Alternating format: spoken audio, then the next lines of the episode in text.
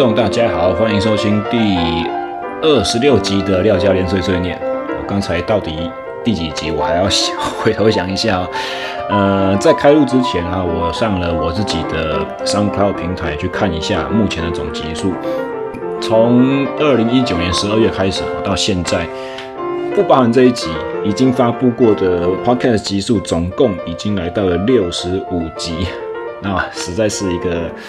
非常不得了的数字。你如果考虑一下，每一集平均数时数不要算多，我们就算一个一小时一小时十分好了，那个就是六十几，将近七十个小时的扎扎实实的内容啊。嗯，那第三季的 SSE 训练漫谈从开始到现在啦，三月份开始录的，到现在已经快要十月了。足足横跨半年之久，也是从以前到现在三季节目里面拉的最长的一季啊！终于这一集讲完之后，我们要休息了，要暂时告一段落了。对我、对小帮手，还有对于我们一些幕后默默支持的朋友们，不管是在技术上啊，在内容提供上啊，或者是一些用透过呃募资平台抖内我们的赞助者呢，呃。都必须要再三的表达感谢。那这次的休息，说真的是对我来讲是非常的需要啦，因为题材的筹获，呃，没有办法被节目每周每周的进度这样子追着跑，嗯，压力实在是太大了。我们需要多一点的时间去酝酿接下来的新的节目。还有一个，当然就是跟我即将会转换职务到高雄。呃，国家训练中心去担任体能训练师，有一点点关系哈。做一个环境的转移后，离开工作生活了八年的台北市大台北生活圈，呃，然后到了一个全新的位置去掌握，试着掌握一些从来没有接触过的高层级运动员，而且是以呃队伍而不是主要放在个人的这种训练上，哦，对我是一个蛮大的挑战，需要去适应，所以。在这个时候呢，也许，呃，也是把节目制作暂停的一个很好的时机点。毕竟我需要多花心思去做一个新角色的呃学习。好，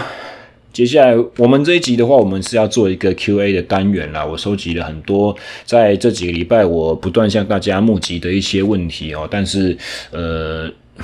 因为时节目时间有限，然后大家可能也知道我废话多，每一个题目我会试着把它讲得稍微详尽一点，所以可能没有办法大家的疑惑都能够获选都能够得到解答哦，没有关系。如果你还是希望你的问题能够被回答到的话呢，欢迎继续啊寄信或者是用脸书 IG 私讯留下你的问题。那如果这些问题是我方便直接回的，我会直接用那个，不管是在诶，其实还包含了我的那个呃，一时脑筋空白打结，那叫什么？现实动态。我如果现在在现实动态里面有发那种互互动的话，各位的回的东西，我几乎每一则每一则我都会透过私讯或者是透过线动回复的方式去回给大家。那。呃，私讯给我的内容，我觉得如果是适合在节目上讲的，我会跟大家说，哦，我这个之后就会在节目解答，或者是我会另外发文解释。如果是比较简单，我可以马上就解决的话，我几乎都会直接回给各位哈。所以不要吝啬你们的提问，我是继续帮我做出这些优质的内容出来哈。今天节声音有点沙哑，因为呃，连续四天帮台北市的自由车代表队去支援。全运会的场地赛任务，嗯，声带稍微受一点伤啊，因为在工作当中呢，必须要吼来吼去，尤其是在场边指导的时候，帮选手喊秒数。大家可能从我的呃演出直播里也好，或者是一些其他的其他选手们的影片记录去看也好。有时候我会想说，奇怪，为什么站在跑道上面的教练报那个秒数要吼那么大声？实际上是这样子啊，就是当你头戴的计时帽，那我们那个头盔长尖尖的，像水滴一样，有个长尾巴，然后旁边还会有两片那个塑胶片，把耳朵整个都罩起来，然后又是全封闭式的面镜这样戴。哦，如果你的计时帽全部把耳朵都已经罩起来，外外面外侧外界的声音是听不太清楚的，再加上你在全力在拼的时候，那个时速六十几的风声，看那个碟轮管胎在跑道上面共鸣的那个声响，自己的。喘气、心跳，全部都是非常非常混乱的这个情况。然后因为体能又逼到一个极限，你能够有的那种精神集中力，其实是能够分心注意外界，真的是非常非常少啊。我们的指导只要稍微小声一点，选手下场都表示说：“你讲什么我完全听不见。”所以我们必须要用很清楚、很洪亮的这种音量去去大喊。那还好，除了喊秒之外，我的加油声音或者是呃赛事比较激动的时候那种尖叫，我是没有叫出来哈。不然的话，今天你们可能听不到我讲的任何一个字，好吧？话不多说，我们闲聊够了哈，接下来就赶快回答呃听众所提出的第一个问题。其实这个问题啊，是昨天呃台北市大理高中的翁教练开车载我回来的时候，我们。车上聊到的，然后大里高中的翁教练，他不管是在自行车的呃术科上面，他是科班的高雄市的选手出来的。那他在读文化大学的实习呢，也是在体适能圈，呃，包含游泳啊、救生啦，或者是说健身房里面也工作过。那之后呢，又在差不多跟我同时期，我到我研究所毕业到台北工作的时候，他也同时期考上了台北市的自由车专任教练，哈，在大理高中的国中部担任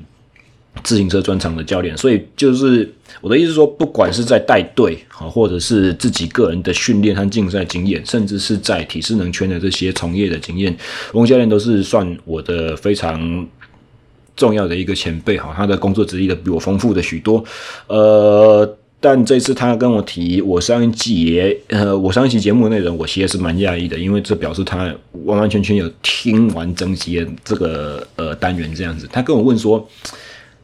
呃，如果像我所讲的一样，每个礼拜耐力选手每个礼拜基本训练时数要二十八个小时这么多，那这会不会代表说他的青年选手全部都练太少？那其实我知道翁教练他带队的个性，而而且我之前也曾经在就是暑训的时期协助西松高中和大理高中的国中部两个车队的这种算新生训练吧，哦，就是新进来的学生的这种呃磨合的这种工作，所以我很清楚知道翁教练心里面有的那种答案。那我那个时候就跟他讲说，对，我这个好像节目里面忘了讲，我其实应该要补充的。哦，上一集。在讲耐力训练的这种时速啊、时间分配的这种问题的时候，有一个很关键的事情，其实我没有提到，就是说这些数字全部它都是依照成年人精英组的成年选顶尖层级的成年选手来制定的啊。这些数字的要求不符合，呃，不适用于儿童和青少年啊，尤其是儿童。那么。不晓得大家会不会有一点困惑，就是就是觉得说，呃，当我们在强调基础耐力，它是一个很重要的基本功，它是打底的工作。那如果在这个前提之下，我打底要这么的重要的话，为什么我不从小时候就开始打起呢？这个基底为什么不从小就把它打好？为什么不我不在小时候就一天要求他们练四个小时、五个小时、六个小时？如果我小时候就这么强的话，长大不是他就可以变得更强吗？呃，关于这个东西，哦，其实我之前曾经在某一年，我一直没有办法很清楚的想起来是哪一年的哦，曾经协助过，反正就是我最后一年在帮环台赛的国家队在当按摩师，然后执做按摩师的工作的时候，那一年的选手啊，哦，他们的成分是很难得啦，是各县市所选拔出来的精英凑合在一起。呃，集训然后出赛，以前都是，譬如说我今年选高雄市哦，就是高雄市代表；我今年选到了台中市，那就台中市代表。就是他们默契很好的一个班底，但是所有选手的实平均实力不是最强的。那我工作那一年呢，相当的幸运哈，就是选了各县市的精英，包含台中市的冯俊凯，然后那个。呃，刘金峰差点抢成陈金峰，哦，我们台中的大学长金哥哦，现在也已经是国中部的教练。那再来的话，刘书明，然后彭元堂，还有还有谁我忘记了，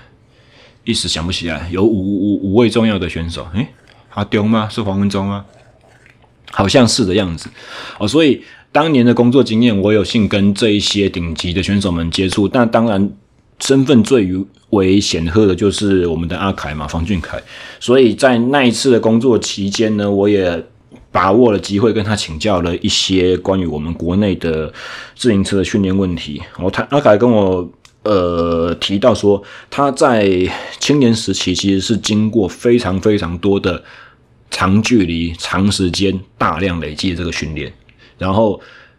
我有跟他问过说：“你觉得我们台湾的选手为什么青年的时候成绩都特别好，到了精英组的时候成绩都好像没有办法出来？”那阿凯很明确的跟我讲说，他认为是台湾在带训练的方式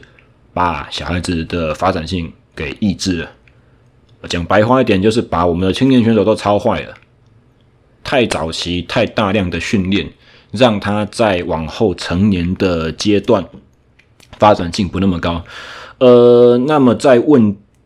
在得到这个解答的时候啊，我还特别仔细的去跟他请教说，你觉得是这个方面的问题吗？还是有没有可能是我们的社会文化的影响？因为我们的大环境会觉得说，当运动员没有出路，好像作为一个选手就是学生。时期才在干的事情。当你上了大学之后，你透过以运动员这个身份得到了升学的呃机会和管道，那最终的目标你已经达成。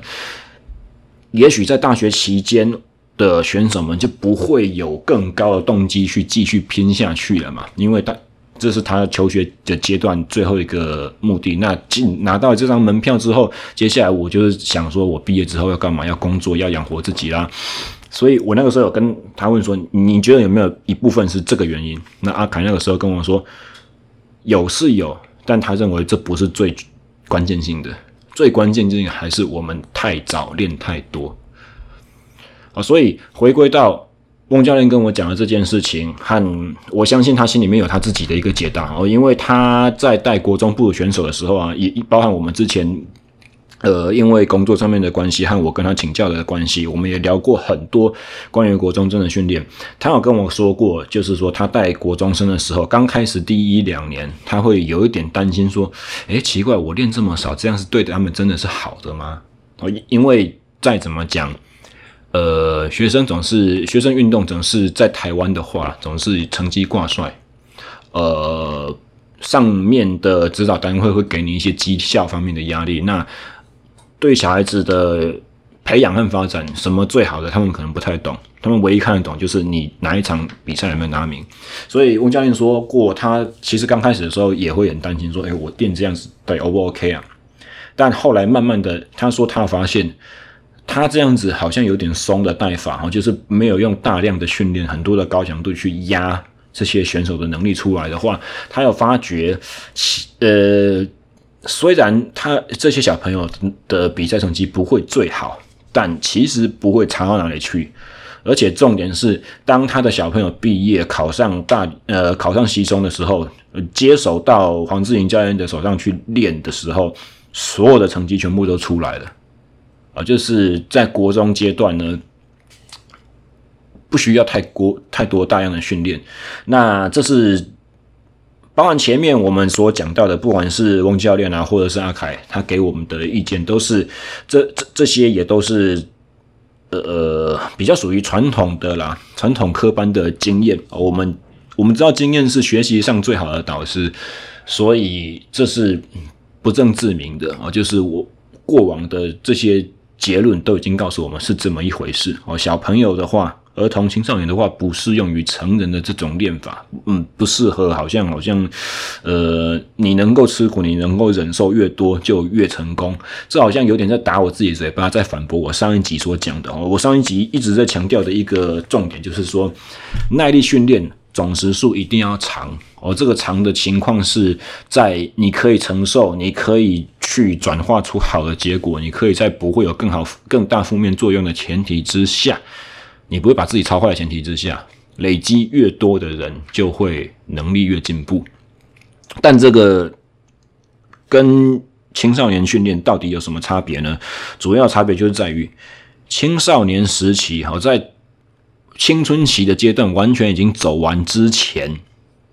我们要知道一件事情，就是说我们在面对的是一个还没有长成的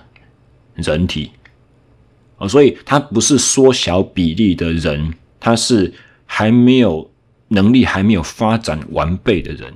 所以在这个阶段的时候呢，小朋友们他承受负荷的能力跟成人承受负荷的能力，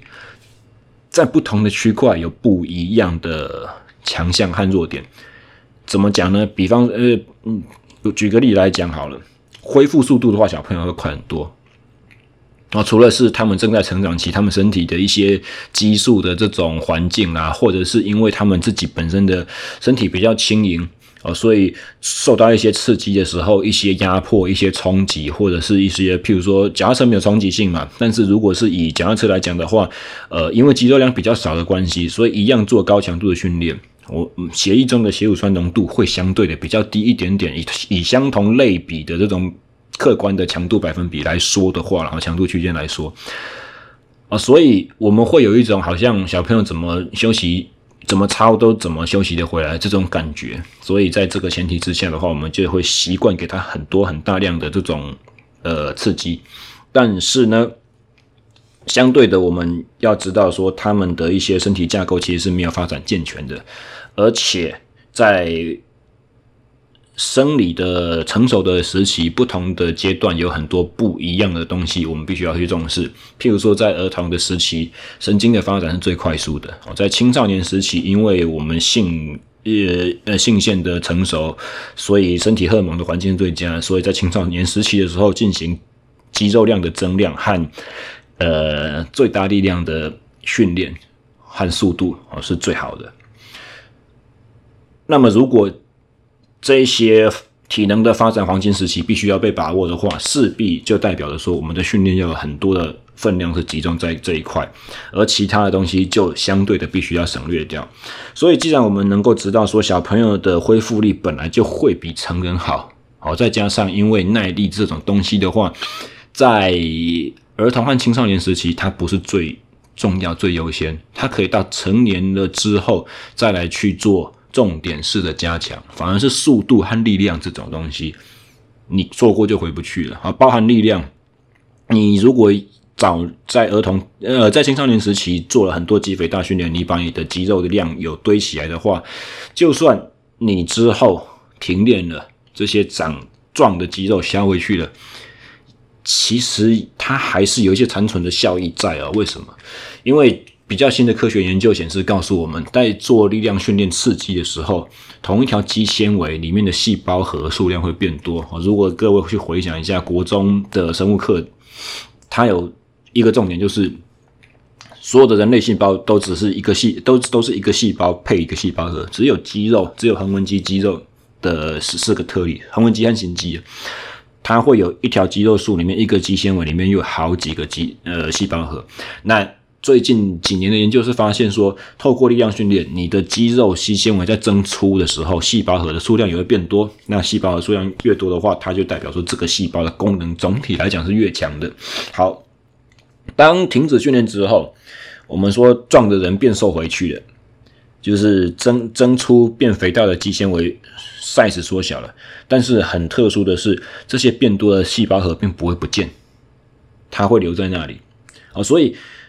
当停练了这一个时期的人，他要重新投入训练的话，他找回原本的运动能力速度是非常非常快的，比从来没有练过的人要从头打基础练起的效果会是更好。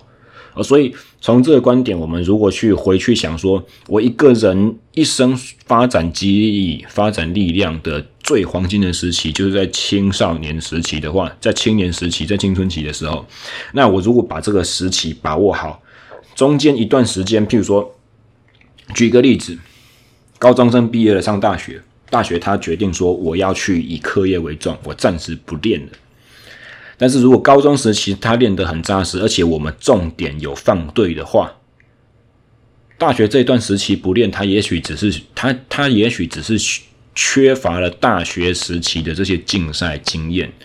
和持续性的训练刺激这样子而已。有朝一日他重新拾起了运动的兴趣和训练的念头，不管是同一个项目还是他想要转其他的单项，他的本钱都会比在高高中时期大量超耐力的这些小朋友来得好多。啊，所以因为这个。因为这个概念啊，因为耐力的发展可以延后在成人时期做啊，因为在成人时期对一些呃，因为呃身体的结构是已经长成健全啊，对长时间耐力的刺激比较能够负荷的这些原因，而台湾青少年的耐力训练不应该过长啊，因为你太过长的话，第一个你搞错运动发能力发展重点，第二个是当我把身体很多资源都摆在呃，我们就是明白一点，回头讲嘛，耐力是什么东西？是是一个生物体存活下去的能力啊。那你你在小朋友的时期，你的最主要的目的是要把自己长好、长壮，能力发展越高越好。如果你在这个时候训练搞错重点，生理刺激搞错重点，你永远都要求这个小朋友说：“我要活下去，我要活下去，我要活下去。” 那就变成说，呃，好死不如赖活着这种感觉。我就是我，我就是有活，但是我活的品质很差。我的能体能发展重点都是我不要死掉而已，而不是我要把自己长好一点。我不晓得各位能不能理解我这个比喻。我们在青少年时期所需要做的打底，是打一些成人时期在练来不及的东西。这个叫做把你这个人长好一点，而不是把你这个人呃抵抗不要死掉的那种能力高一点。哦，你你可以耐力很好，但是你的力量不好、速度不好的话，你就是一个快不起来，只能用慢慢然后拖时间拖很久的选手。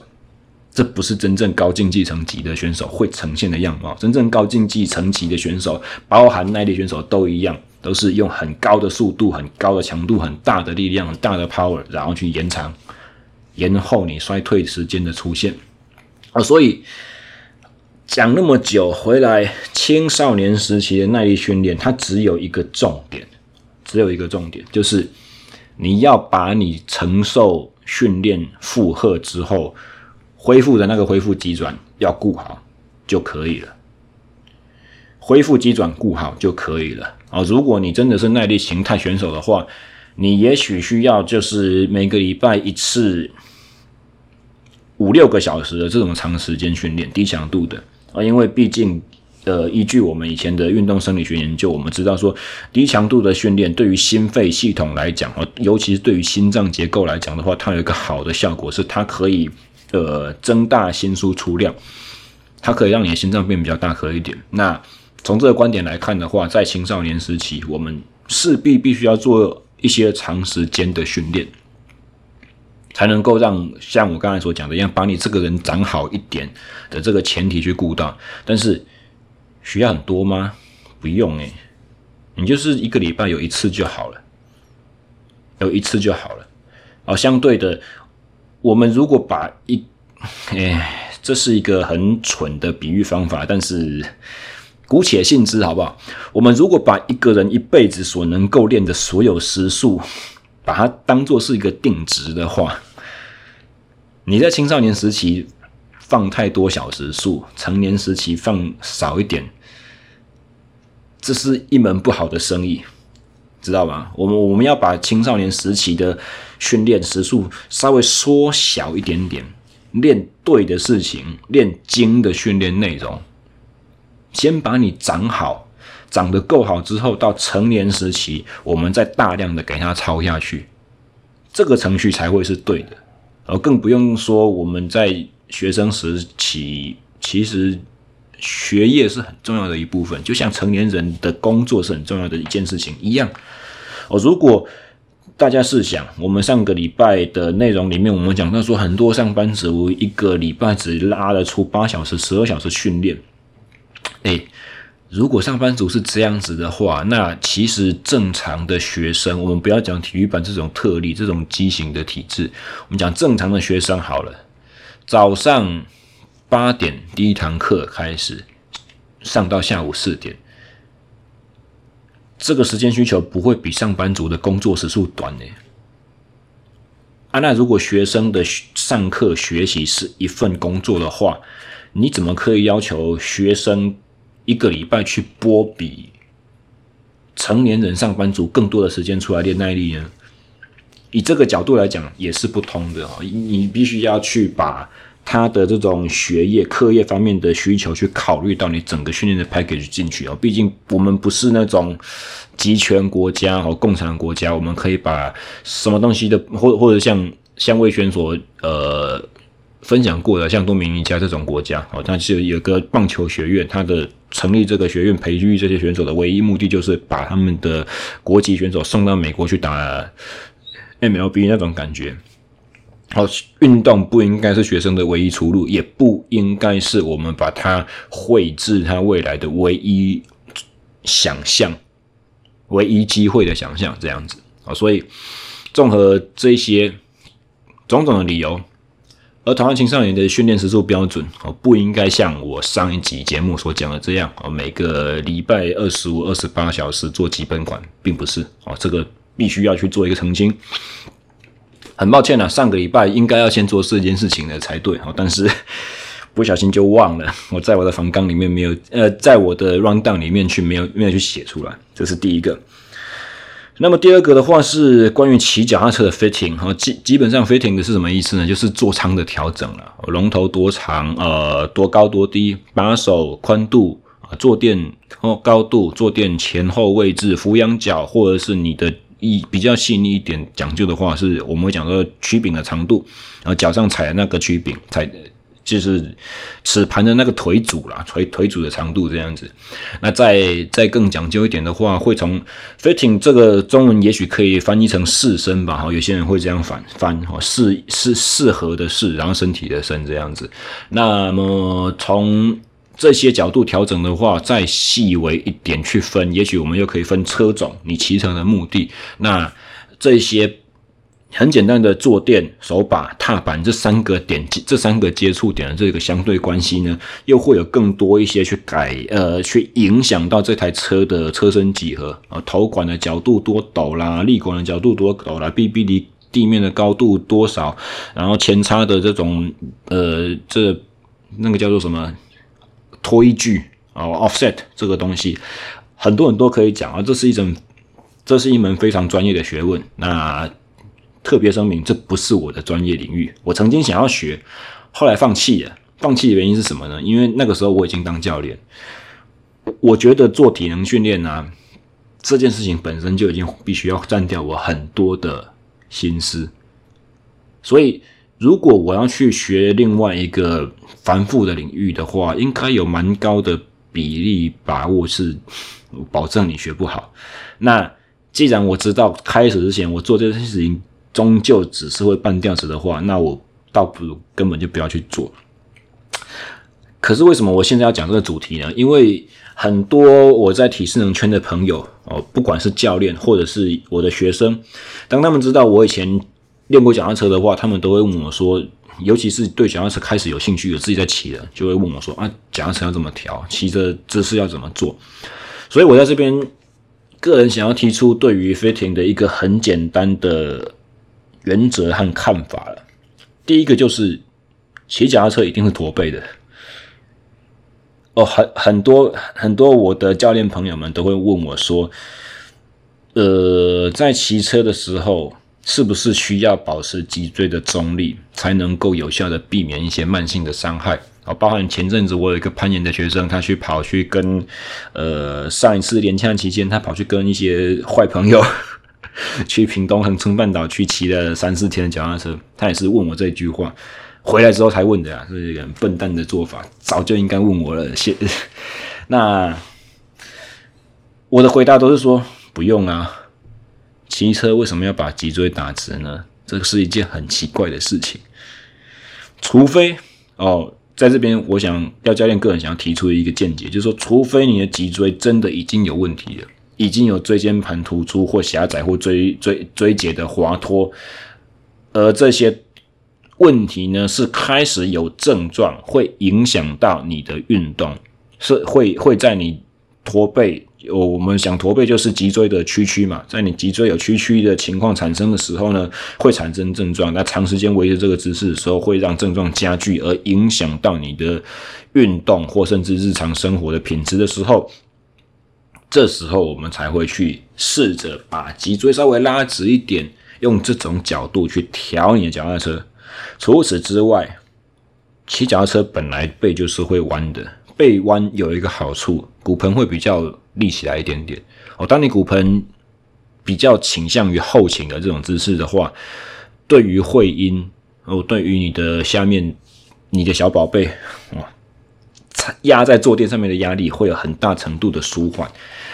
屁股坐得舒服，坐得久，你才可能骑得长，你才可能骑得健康，你才可能去享受这项运动。那么，为什么我们？大家都在讲说哦，训练的时候脊椎要维持中立，中轴要稳定，这件事情在脚踏车上面不成立呢？因为在绝大多数的前提之下，骑车的负担都是手撑着，屁股坐着，哦，脚踩在踏板上面帮忙分担一些。基本上，你的躯干、你的核心不会需要有很大，必须要支撑自己或者是传递力道的这种角色，不会，不会有。而他所受到的任何应力呢，都是只有把自己的体重撑着维持在那边而已，而且这种撑法是相当轻松的撑。所以，其实正常来讲，骑脚踏车姿势的驼背，因为没有很高的应力和应变的这种关系，你驼背其实不造成任何受伤的风险，这是一个不需要去考量的。那呃，以往也曾经有运动生物力学的研究啦，哦，大概是。我在研究所时期看过很模糊的印象，呃，实验前提我也忘了，但是基本上他们在说的结论就是说，我们如果去分析这种，呃，一个一年出赛场次两三百场的这种职业自行车手的他们的体态、站姿的体态，并没有很明显的发现说，跟一般文明生活的人来讲，有更多的驼背和圆肩的问题都没有啊。而也就是说，长时间骑车，虽然骑脚踏车这种这件事情看起来好像跟人平常的活动方式、直立的站姿是不同的，是相违背的。好，甚至我们之前好像也提到过说，我肩胛骨就一定会浮起来，我的脖子就一定会 turtleneck，就是就是下巴会往前掉，然后整个颈椎就是你物理治疗师看了会很讨厌的那种感觉。但实际上，这些姿态有真的很常发生问题吗？其实还好，诶，真的还好。所以这是第一件很简单的事情，就是你不要用背脊打直这个作为前提去调车子，去当做你调车子龙头手把坐垫位置需要满足的一个条件。不用，真的不用，太难了。如果你要调一个能够打直背来呃打直脊椎来骑的车的话，那可能最后所有的车子都会调成像淑女车一样。那种那种是不可能骑得快、骑得好、骑得舒服，然后让你享受骑脚踏车这项运动的，没办法。那么第二个的话，稍微我想提的一件事情就是，其实我们很多时候都会想要去改变你的器材来符合我的需求，但呃，这这其实是做飞艇最主要的一个工作方面方向了。但我这边所想要提的一个，就是也包含，因为我是体能训练师，所以我会从这种角度去看事情。你能不能把一个人的身体条件训练到，训练成更符合自行车运动的需求？这是两个完全不同的方向，最后他们必须在这中间点 merge 在一起，必须要取得一个好的妥协。因为包含像我刚刚所讲到的，骑脚车为什么要趴着？趴越低，风阻越低啊。然后我的骨盆越前倾的话，我髋屈角度越大，我踩踏的时候，我可以越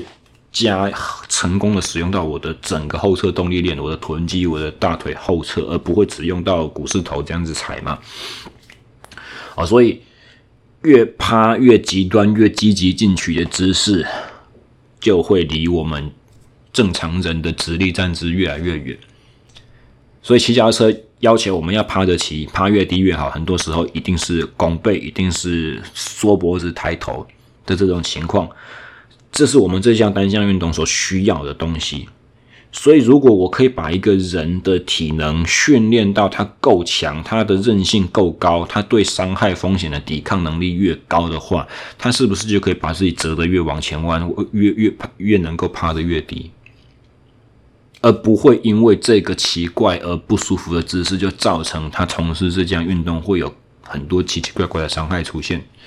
这是一个很重要去你必须要去思考到的一个点。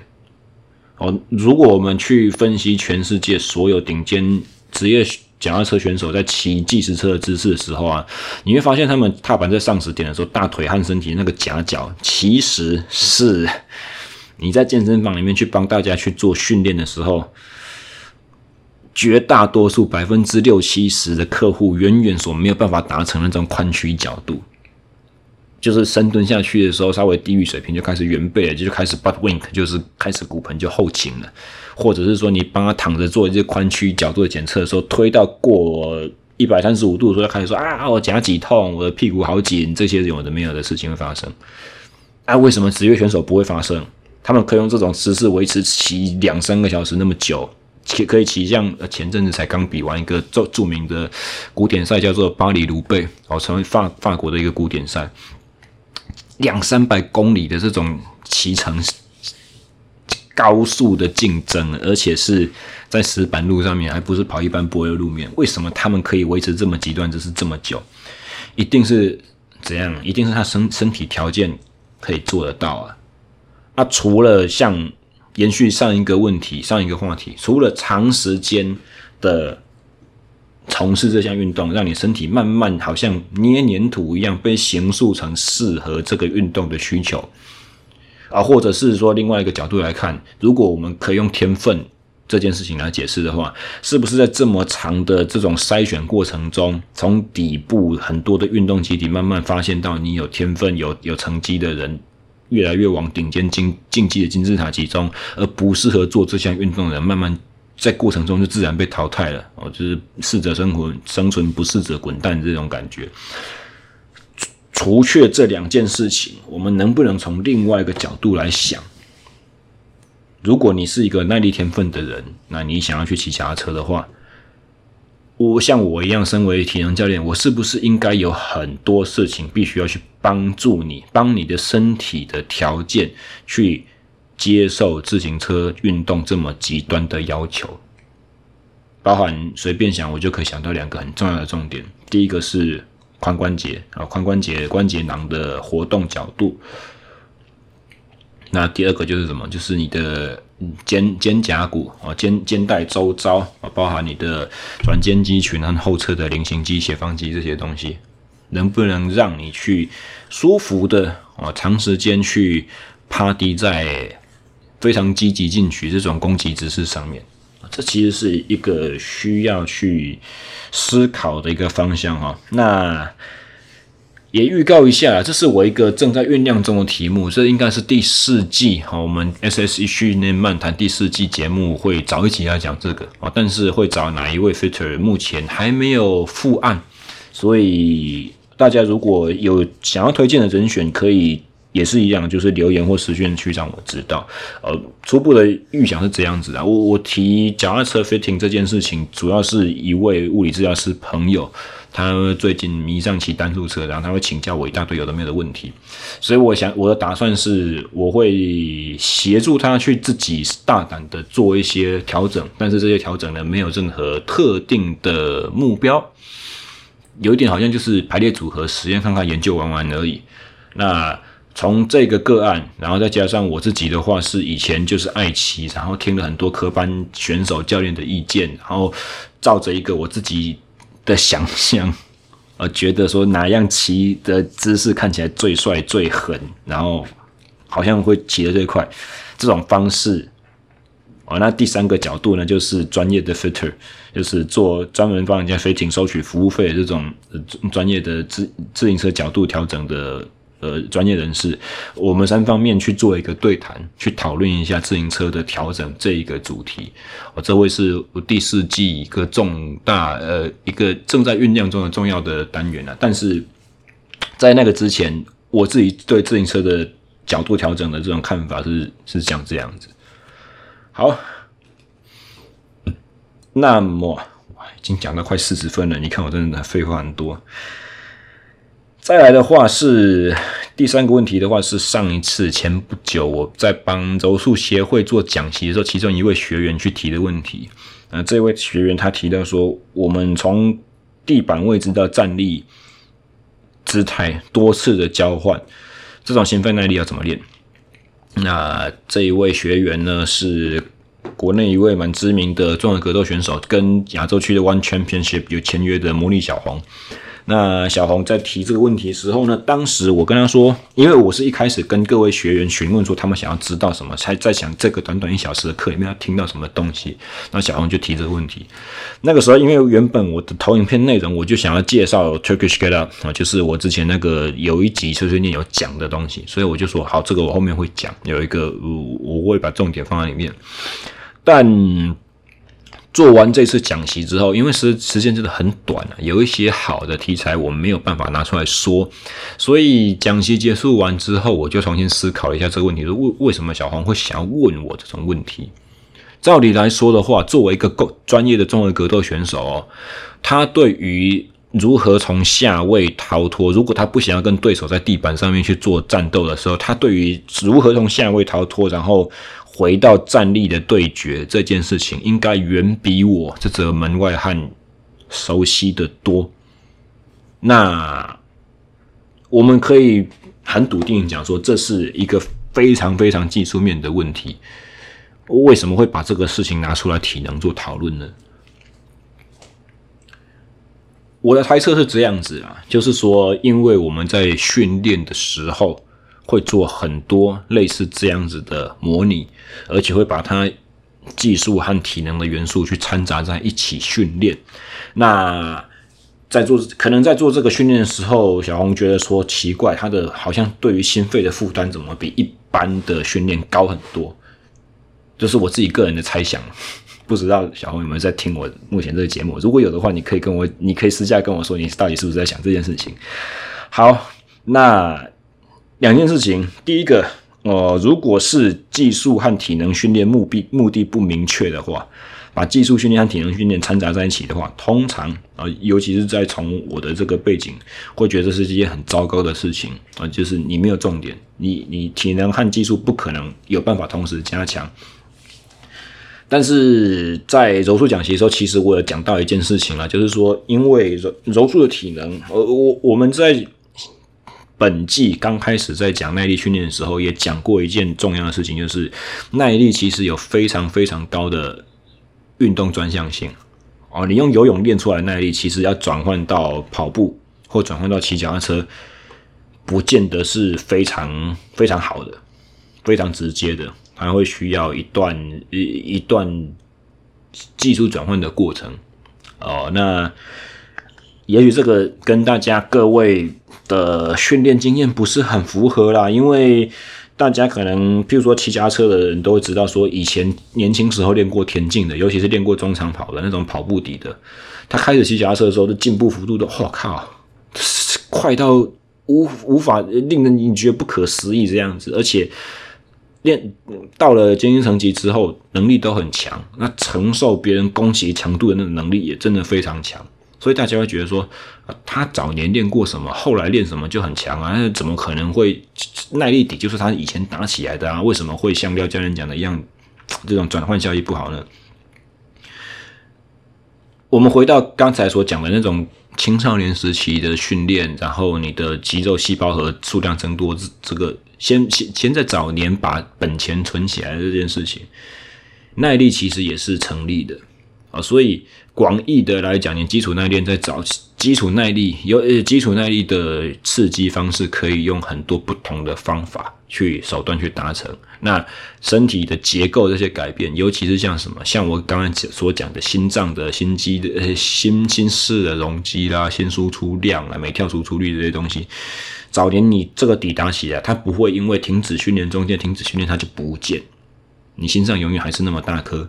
你中间只是没有超他而已。当你回复到投入到训练过程中，你的本钱就比别人多，所以你进步幅度明显的会跟你同期的差看起来差一大截，这是正确的。但我的意思是，这边再重新强调一次，所谓耐力运动有高度的耐力体能有高度的运动专项性的意思，就是说，当我的目标，譬如说，假设我今天我想要骑车骑得更好，我想骑车骑得更好，那我用跑步的方式去练体能，在想要骑车能力突破的同时，我去练跑步的话。这个跑步训练对于骑车的能力提升的效果是相当相当有限的哦，尤其是你训练年资越长，或者是你骑车的能力竞争力越强的前提之下，它的 crossover 的效益就会越差。哦，我的意思是这个。那么也是因为这个原因，所以我在柔术协会讲习的时候，我有特别跟学员们说过。一般来讲，哦，你因为我们在在讲体能训练，然后大家你那个时候问下去，大概五个里面至少有三个跟我说，他希望知道耐力怎么练啊，我就有特别跟他们提说，一般耐力训练的方式要达到我们在格斗场上的这种好像续航力的进步或恢复速度的改善是有点困难的。最好的其中一个方式呢，就是把你的呃有一种。所谓的 drilling 哦，就是很简单的技术，反复用低的强度，然后用比较少的变化，提升次数去去磨，去磨一个技术这种训练方式。其实我们在做这种 light drilling 的时候，其实就是在做低强度的心肺训练。那我个人认为，做低强度心肺训练，除了慢跑以外，这种方式其实是最好的，也是在无形之中累积了很多很多的低强度耐力负荷。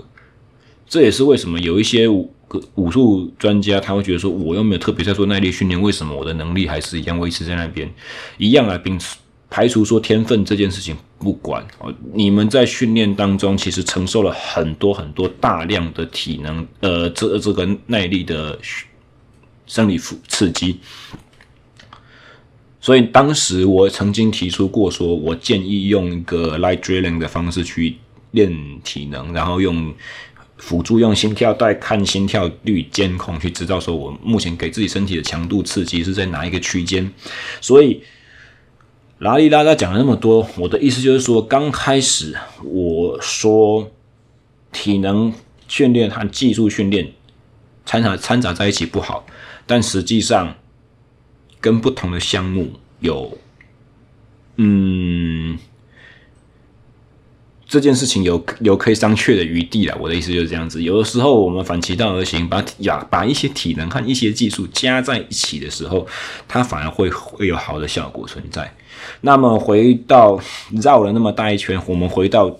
这个问题：为什么从地面到站立的这种转换特别容易消耗体能呢？有一个。很简单的解释方式就是，呃，物理物理的解释方式哦，大家知道重力未能嘛，对不对？当我们趴在地上到站起来，我们重心的移动哦，假设你重心在身体的肚脐的位置，这个重心移动高度要抵抗地心引力。从其实我们不要说太不要说太夸张，就是正常大概身高一七零一六五左右的男生女生都一样。你从地面上趴着到站起来，你的重心位移就是一公尺耶。这个一公尺，如果你全身体重是五十公斤，是六十公斤，做功的焦耳数其实很高呢。那你把这个，假设我们趴起来到趴下去到站起来速度拉快，焦耳数除以秒数就是华特嘛，就是输出功率啊。所以，因为有这个重心高度的差别，你会以为说你根本就没干嘛。可是为什么我就要好像要输出很多很多，要做很多事情，要很大的体能消耗，我就特别累，特别容易爆？为什么？原因就在这里。我记得我之前也提过说，不要不要讲什么了不起的爆发力训练，光我从椅子上面坐着坐着站起来，瞬间最大功率可能就有八百瓦这么多。哦，如果以骑脚踏车这件事情来的话，大家来看，讲讲看，你骑脚踏车，很多人现在都有功率计，你什么时候在功率计上面可以看见八百瓦？不常见诶，真的不常见。你就是时速四五十，有一个小缓坡上去，站起来抽抽车踩两下，才会破八百瓦，不然的话就是要真的要去全力去做冲刺训练或静态起步，才有可能会去超过这个瓦数。所以这一样同样一件事情，为什么坐椅子坐着站起来就这么简单就突破了？因为重心的转移啊，重重心从低位到高位，那你光坐一个椅子站起来就已经这么高了。如果把坐椅子这种问题改成我躺着或趴着在地上再起来，当然。输出输出的需求是很大，就是这个动作本质就是这么的累，而不是因为你在做这件事情的时候你特别弱。那再加上就是说，因为这种有点类似力量耐力训练一样的概念了，就是说，因为动作的速度本身并不快，然后肌肉收缩的模式呢是阻力比较高的情况。所以，对心肺呃，对体循环系统的负荷来讲的话，它属于一个好像柴油引擎一样，是低转速高扭力的输出，心跳没办法跳得很快，但是每一跳要压得非常用力。所以，这种累的感觉又会跟譬如说我我跑个跑步啦，或踩脚踏车的这种累的感觉会很不一样，会非常不一样。尤其是在同样心跳的前提之下，你会觉得说。趴着站起来，趴着站起来，这种怎么这么超？你会回，你会怀疑说心跳表是不是坏掉？那是因为动作的模式和肌肉收缩的轻快程度和速度，就和我们平常所习惯做心肺耐力的这种方式不一样。哦，所以主要的差别是在于这里了。那么要怎么样去突破？怎么样去改善呢？呃。讲习的时候，我曾经讲过，所以目前对于大家本身不是练综合格斗、不是练柔术的朋友们呢，也许就不特别需要知道这个答案哦。我只是把这个很很好玩的现象拿出来跟各位分享。好，再来的话是呃一位我前阵子的学生哦，他是。以参加二二六铁人三项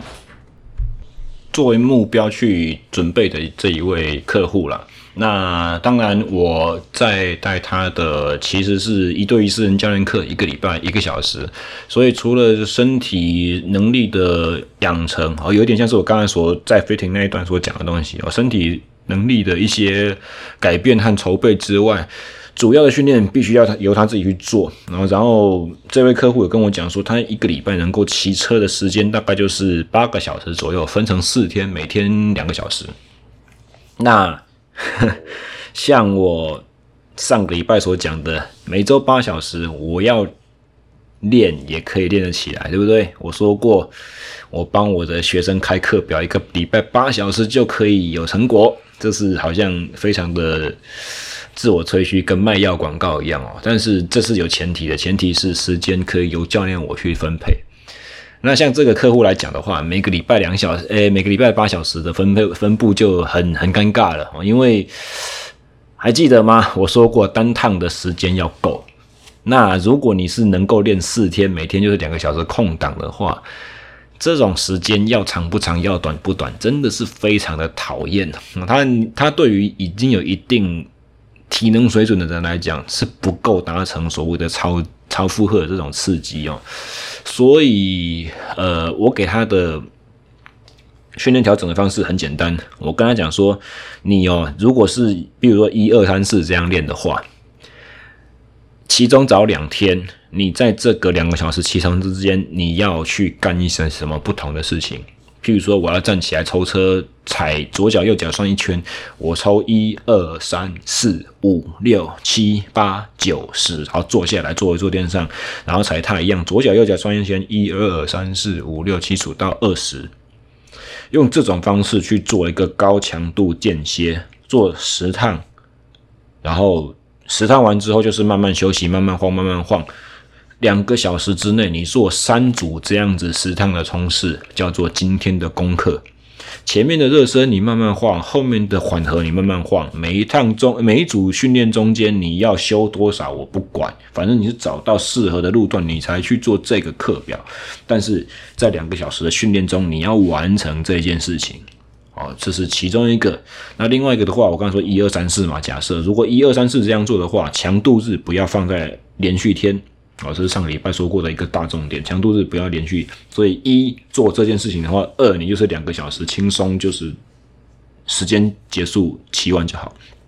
三的话，你可能要去做一些重尺的低转速的训练，哦，前面挂大盘，后面放在飞轮最小十一 T，不要去跟它硬拼，就是两脚就是踩圆形，哦，让肌肉去承受一些比较高的张力、比较大的阻力，但是不是用硬碰硬的方式，不是用硬的做法去跟它好像强迫推动，那转回转数可能会低到只有四十几、五十。每一次练个两分钟就好，每一趟两分钟就好。那在今天的两个小时之内呢，你大概做个五次的两分钟，哦，一样热身多久我不管，最好是拉长一点，热的彻底一点最好。每一趟中间的休息时间也是一样，呃，不去限定，你就是休到最好是完全恢复为止，再重新开始下一次的两分钟。这种模式训练也是一样，两个小时之内你把它做完。那回到礼拜四的话，一样就是就是低低强度拉时间，这样就好了。哦，低强度拉时间的时候，也许你可以去做一些骑姿上面的要求，你也许可以做一些转速的训练，但基本上呢，强度区间用心跳控制或者是看功率计都不要超过 Zone Two 的上缘这种做法。如果是以 Five Zone 的训练方式来说的话啊，如果我个人喜欢低、中、高三个强度区分啊，所以如果是三强度区间的话，那就是 Zone 容 one 的不要超过 Zone One 的最上限这样子。那为什么会有这种建议呢？记得上个礼拜我不是说过吗？同一天在做耐力的时候，我不是说最好低强度跟高强度不要凑在一起，对不对？啊，可是今天怎么好像自打嘴巴，说说反话？上个礼拜我在讲的是启动自由脂肪酸的分解和代谢机制。那这位客户他是不是一个礼拜可以做四次的两小时？那两小时对于拉长时间的延续啊，这种能力没有好的足够的效果。但是两小时它其实基本上已经可以启动脂肪酸的分解机转了。所以一个礼拜四次里面有两次做这件事情，另外两次我们就可以做有点好像类似有氧和无氧的混合训练。更重要的是，我要让这个人的身体知道什么时候在做无氧的高强度输出，什么时候要马上切换回来用有氧能力去恢复的这种概念啊。因为我们还常常以为说有有氧和无氧两个能量系统是好像。汽车在换挡一样，马上从一档换到二档这么清楚干脆，但实际上呢，人体是一个混合燃料动力引擎，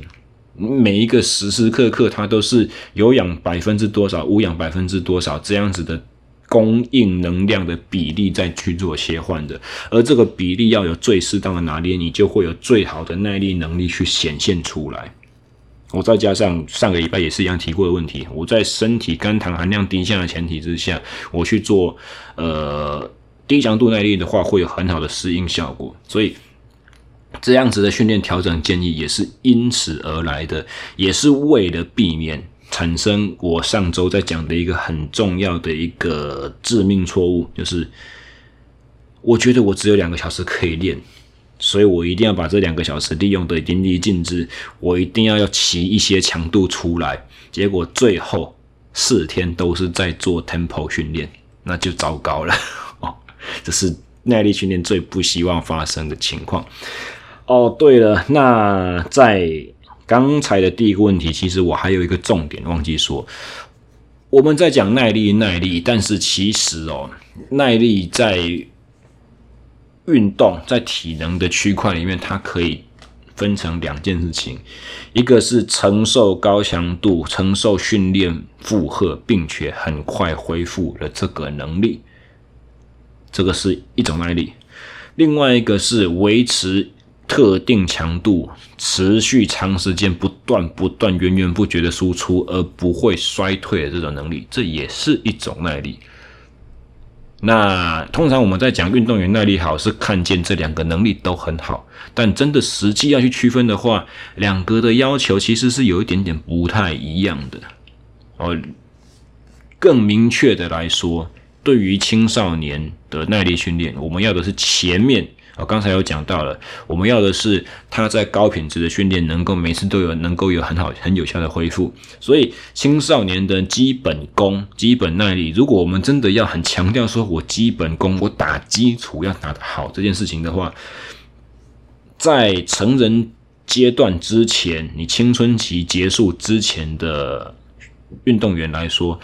他的耐力都要着重在恢复机转就好了，因为我们不希望这个时候他被练坏掉。像我们的自行车一哥阿凯跟我们讲的一样，很多人早年就被揠苗助长，就练坏了，就爆了，就就就离开了。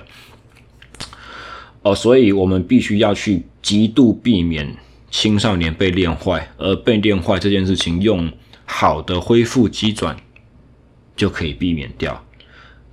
它不需要很多的长时间累积，长时间累积这个在呃上礼拜所说的那个诺伊曼的教科书，它叫做长时间耐力，它有个专门的名词在解释这个现象。长时间耐力，呃，再次强调，它是整个人的生理架构都已经长得够好的时候，到了成人阶段再去要求，都还可以有巨幅突破的一个体能元素，这不用急着在。早期就做，OK，这也是另外一个，就是说，嗯，为什么我们在说青少年不用大量长时间训练？我主要是因为，你以为耐力是一件事情，其实它有很多很多不同的细详细的面向。哦，最基最基本的一个区分，我们就是可以把耐力这件事情讲成恢复能力和长时间耐久力啊，两两两个观点来看了。好。所以这是第三个问题，我们解决了哈。马上来看一下我要说的第四件事情是什么。我、哦、没有啦，这是刚刚刚讲的已经是第四个了。好，那原先我准备第五个问题啊，其实不太好讲，所以因为我们现在时间也也已经来到一个小时超过了啦，所以跳过吧。我们来讨论。第六个问题就是所谓的可变动阻力。好，大家也许最近一两年有在关注一些体适能训练的专家，有在也有会会看到一些训练方式是，比如说在蹲举的时候啊，把杠铃上面缠了很多的铁链，或者是很多的弹力带，或者是在练硬举的时候啊，在用一个不晓。呃，我我用言语形述，大家有没有办法描述？有没有办法去想象这个画面？就是说，呃，在蹲举的 platform，在在在硬举的那个硬举台上面，两边架了很多横向的弹力带。哦，那硬举的杠铃放在地上的时候是没有接触的。当你在做硬举过程中，杠铃离地越来越高，它就会开始碰到第一条、第二条、第三条、第四条弹力带。那就变成说，在底部的这种负荷稍微比较没有那么重，越到上面越接近结束位置的时候是越重的负荷。那这两个大家应该看过了，所以之前前一阵子我曾经在帮我的一个学生在做类似的蹲举训练，加里面增加弹力带的时候呢，呃，有一位 IG 的粉丝他就私讯敲我说：“诶，你做这个怎么看起来好像？”没有很重，为什么感觉好像那么轻？所以你在那边用弹力带的目的是为什么？哦，所以呃，特别去强调一件事情啊，就是说绝大多数在做大重量的时候，弹力带的应用，它的目的是为了两个，一个是突破。Sticky point 就是你做动作感觉最容易失败、最容易无法通过那个点，在那个点要能够抗更大的阻力这种能力哈，Sticky point 的这个概念。好，之前我曾经在一集讲说等长肌力的时候，我大致上提过说抗抵抗 Sticky point 的其中一种做法，那用弹力带的这种方式，变动式阻力的方式，哦，是第二个经常所应用的手段。啊，这是第一个为了最大重量突破。那第二个的话，其实啊，对于非常呃许多建立训练经验老道的教练和选手们来讲的话呢，变动式阻力它是一个非常有效，可以提供很大很大的生理刺激、超负荷，但实际上对身体的摧残又没有那么的大的一个做法。呃，其中一个。使用这种方法最最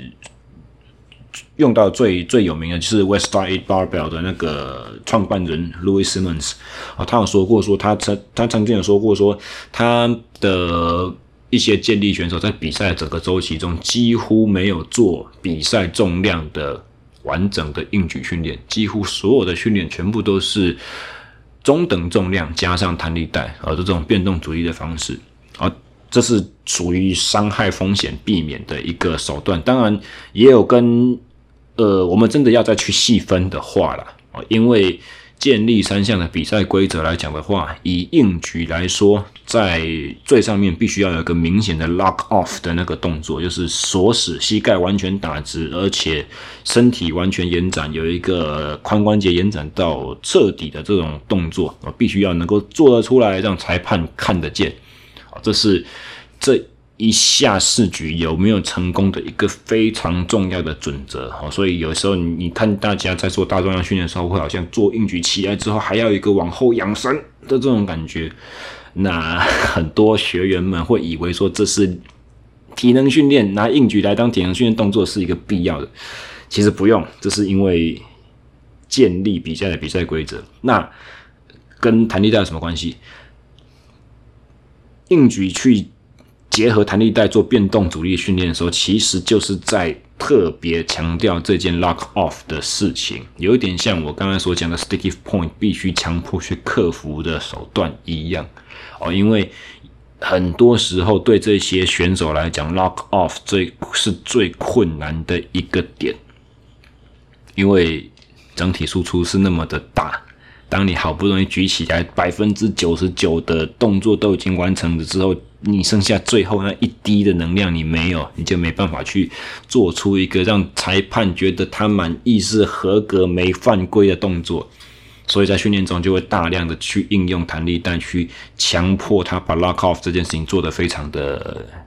标准非常的漂亮，所以这是绝大多数弹力带的呃可变弹弹力带或铁链啊，就是可变式阻力的绝大多数应用的方法在这边。那当然还有一些其他的，就是希望借由就是吊着一个东西晃来晃去，去产生一些负荷上的不稳定哦，然后借由这个不稳定的动作，希望去刺激你核心的一些强化或核心肌群小肌肉的活跃程度，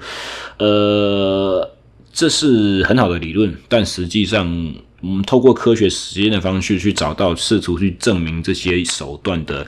有效度啊，嗯，目前还属于一个无定论的状态，就是说，好像找不到很明显的科学证据可以证实说，你想做的是跟真正发生的事情有类似这些，哎，我是是是这个意思啊，所以，那今天的。主轴好像都一样，绕很多很多的大圈圈。回到我的粉丝问我的这个问题啊，他说：“为什么你感觉好像用轻重量？我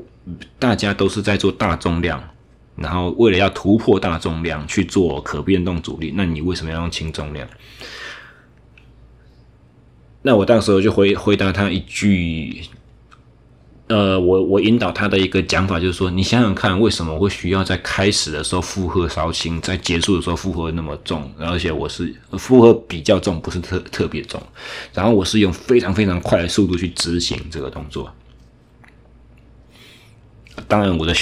会问我问题的粉丝们也很聪明，他直接会回我说：“你是不是在做快速力量？”我说：“对。”比较轻的动重量，然后快速操作，当然是在做快速力量啊。这个很简单的推论嘛，对不对？但实际上，为什么要用到变动式阻力，而不是单纯拿一个轻重量，然后赶快做最快速度启动？这是有有它的讲究在的哦。因为快速力量的训练方式其实分两种，一个是爆发式的启动。另外一个是均匀而快速的加速，在动作结束的时候是达到最高速哦。这个是以德国训练学的体系，他们在说重量训练练快速力量的两个主要的分野。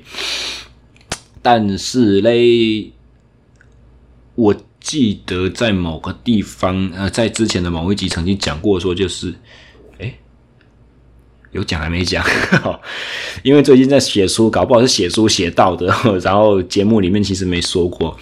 有一种训练器材的设计方式啊，是最最著名的。现在健身房很多健身房在用的那个叫做 Kaiser 哦，气气压式的阻尼，然后有一些是油压式阻尼，就是比较早期，也不是说多早期啊，大概八九零年代的时候开始流行的，就给老人去做的重量训练器材，或者是像那个什么，呃。某知名品牌环状健身或专属做给女生的那种训练的中心，他们也是使用阻尼式的气压或液压式的阻尼。这种阻尼式的器材啊，它有个特性是，你动作执行的速度越快的时候，阻力是越高的。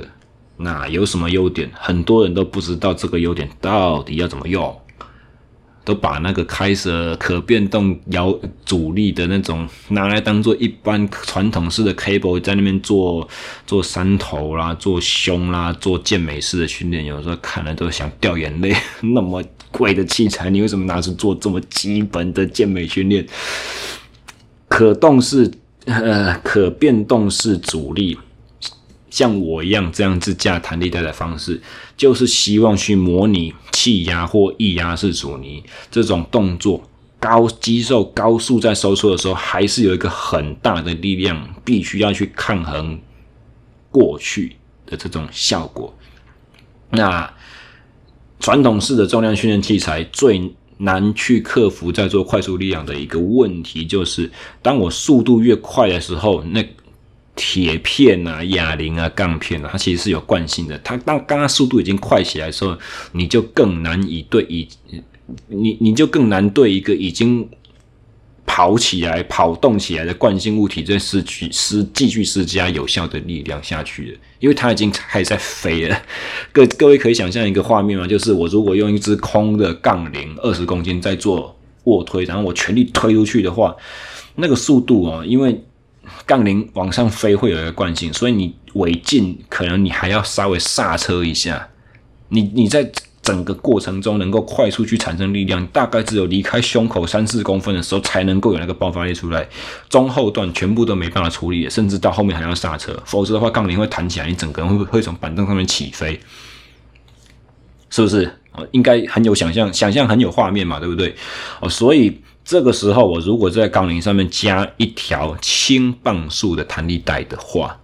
我是不是开始说全力推，中间的时候全力推，结束说全力推，全程都可以有速度，但是我还是全程都可以非常有效对这支杠子去施加我的 power，去使出我的力量，这个才是我在做轻重量加轻磅数组弹力带。这种组合的一个训练主要目的，我就是想要让肌纤维在快速收缩的时候，真的是有力的，真的是有力量输出的。这件事情我要去做到，因为最终我是要做 power 的训练。当然，如果我有阻尼式训练器材的话，我就不用这么搞刚了嘛，对不对？我就不用这。冒着那种可能做到一半橡皮筋会断掉的风险，或者说增加一些不稳定的元素。其实像我刚刚所讲的，有些教练学派会认为说不稳定刺激是好的。那反而我在做最快速度训练的时候，我希望这些不稳定的成分越少越好啊。可是没办法，我我就没有阻尼器材，所以我必须要用弹力带啊。弹力带就是会有一点点好像。不稳定的这种干扰因素在里面，这对我的训练目的来讲，反而是一个干扰。如果没有的话，是多么美好的一件事情啊！没办法，我的我省了能够变出来的手段就只有这样，所以我必须要这样采用。啊，也不是说不能练了，所以这是我的测设计的目的。你一样看起来是一个重量再加一个可变阻力，但实际上因为。一个是在做大的力量，相对比较慢的移动，尽管它动的时候是想要全速动，但是当你把训练的组合变成是相对轻的重量和非常非常快的动作速度的话，训练的主轴、训练目的所需要达成的事情就完全不同了。所以有的时候大家在看一些训练的内容的时候，训练方式的影片的时候啊，也许是必须要去思考一下，说它背后做这个设计的目的是为什么？而不是只看说啊，这个好炫哎，这个我怎么没有想到过？这、好，这我说我试着做做看，哎，很有感觉，所以他他他一定有用。在很早之前，我不是有讲过一集吗？说教练，我怎么阿爸，我怎么没有感觉？那一集啊，训练的感受度有感就一定等于有效吗？这这这其其实是大家一定要时常去询问自己的一个问题啊，怎么样练最有感？你就最最最酸就是最有感了啊！你是不是就